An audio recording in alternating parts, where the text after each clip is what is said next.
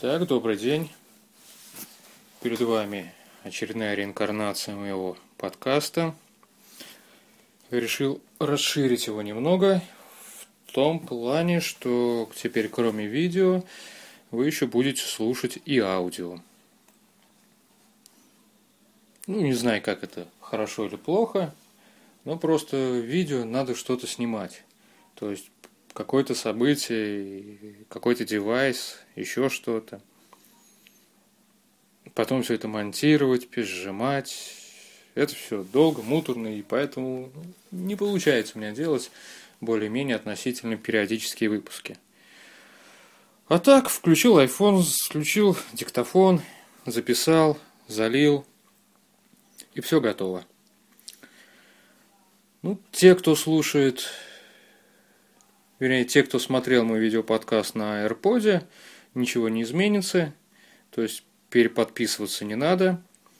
Ну, а те, кто смотрел в iTunes, ну, тут я не могу сказать точно, но, скорее всего, придется подписаться на новую ленту.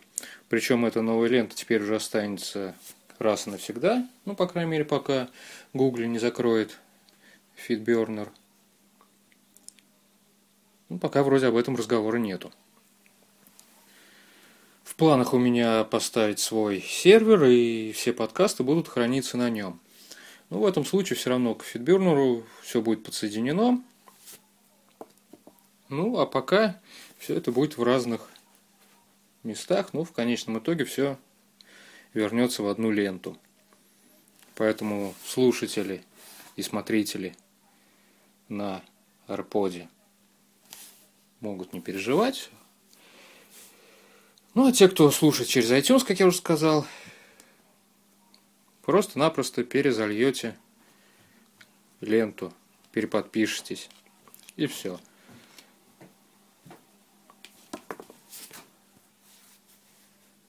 Сегодня проснулся, открыл свою ленту на Фейсбуке, заглянул в Твиттер, и главная тема сегодняшнего дня – это вчерашнее Евровидение. Все почему-то ругают Азербайджан. Да вообще весь конкурс ругает. Не скажу, что я смотрел все 26 стран. Ну, так стран 15, наверное, просмотрел. Из общей массы выделил только греков, Козу Мостра с их свободным алкоголем – Песенка мне понравилась, закачал ее себе уже в iTunes. Буду слушать в своей медиатеке. Ну а все остальные, что сказать про всех остальных? Как говорится, ну, если убрать титры, цвет платьев, то, по-моему, я не знаю, ну, это что-то из раздела выпуск очередного инкубатора, где все одинаковые, ну, одни чуть-чуть побыстрее, другие чуть-чуть помедленней. Я, конечно, понимаю, что на вкус и цвет товарища нет, но в общем и целом, как говорится, Евровидение уже не то. В принципе, если честно, страны это вообще какой-то конкурс. Что это такое вообще? Европейская самодеятельность? Некоторые уже более-менее относительно профессиональны. Не знаю. Погуглил по поводу некоторых исполнителей, ну, уже они достаточно известны, пускай ну, в своем регионе, но все-таки достаточно известны. Как говорится, а кто слышал Дину Гарипову до вчерашнего дня, то есть до Евровидения? Ну, в принципе, спела хорошо, немного не тот жанр, что я привык слушать, но спела хорошо. Но, к сожалению, не получилось выделиться из общей массы. Если мне не изменяет память, у нее, по-моему, пятое место. Ну, хорошо. Не знаю. Если время от времени заходите на мой блог, то наверняка видели все мои вздохи и ахи по поводу нашего монополиста в плане почтовых перевозок, Почта России. Я не понимаю некоторых людей, которые защищают этот бардак. Самое основное, там ну, два вида такой защиты есть. Типа, я заказал, мне пришло, они молодцы. Ну, даже не год, а месяца три-четыре назад я бы мог подписаться под такими словами. Как говорится, потому что на различных европейских, американских, ну, в основной массе китайских аукционах, как говорится, я достаточно частый покупатель. Да и не только в аукционных магазинах. Я согласен с тем, то, что есть некоторые правила. Если, допустим, вы покупаете что-то на китайском аукционе, то вы можете все это купить напрямую, то есть оплатить ну, через тот же Киви, Яндекс деньги, Вебмани, указать в качестве получателя свой домашний адрес и все это получить. Но если вы покупаете на достаточно большую сумму что-то, не какие-то небольшие там долларовые безделушки, а что-то серьезное, то вот такой небольшой лайфхак. То есть вы есть много сервисов, там Шапи, Шапито, или как оно, Шапиты, как это бандеролька. Регистрируйтесь там, получаете американский адрес. Оплачиваете товар на том же китайском магазине, аукционе и указываете этот самый адрес. И посылка приходит не вам, а именно в Америку. Там уже сервис все вы можете покупать в разных аукционах, то есть вы в один день там купили там в одном магазине там штаны себе, в другом рубашку, в третьем новый смартфон, в четвертом планшете, то есть проводочки какие-нибудь, чехольчики, корпуса, ну что там покупают, без разницы. Ждете, когда все это придет в Америку. С учетом того, что Почта России задействована не будет, все это придет, ну, достаточно быстрые сроки – Потом сервис все это упакует в одну большую коробочку. И эта одна большая коробочка со всеми трекинговыми номерами отправится уже к вам домой. То есть это, как уже говорил, это имеет смысл, если вы делаете покупку, ну, либо общая стоимость достаточно большая, либо что-то ценное. То есть в общей сумме вы заплатите где-то на 2, ну, может на 3 тысячи больше – но при всем при этом вмешательство Почты России будет минимальное. Все эти сервисы несут гарантию на ваш товар. Как говорится, и в случае какой-то там неурядицы каких-то там проблем, вы вполне можете обратно получить свои деньги, если уж не товар. У меня, например, сложилась такая ситуация вот этой весной должна была прийти куртка. То есть заказывал я ее еще в декабре месяце, и вместо куртки мне пришло письмо от продавца, который сказал то, что куртка моя вернулась назад, что я ее отказался получать на почте. Почти два месяца веду переписку с продавцом, то есть он мне ни полностью ни деньги не возвращает, ни куртку. То есть надо либо потерять 40% денег, либо доплатить 30% за куртку.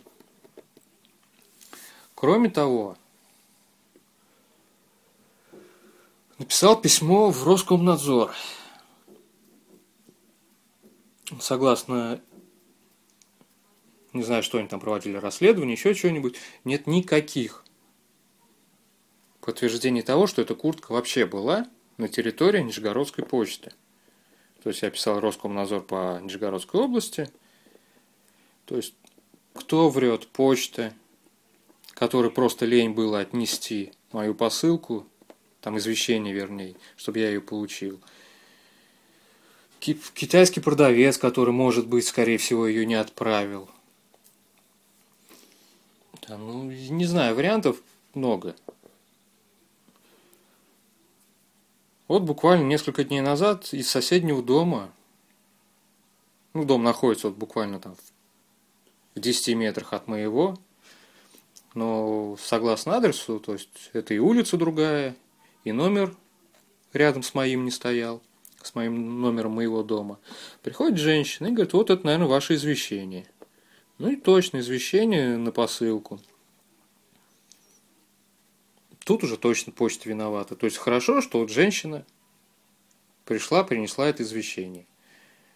Если бы она его не принесла, то посылку вот также отправили бы назад. Потому что, ну, я не знаю, вот в том почтовом отделении, вот, в котором я работаю, ну, в котором я получаю все, почему-то не принято приносить повторные извещения. Вернее, повторные извещения бывает приходят через 2-3 недели после того, как я уже сам получил товар на почте.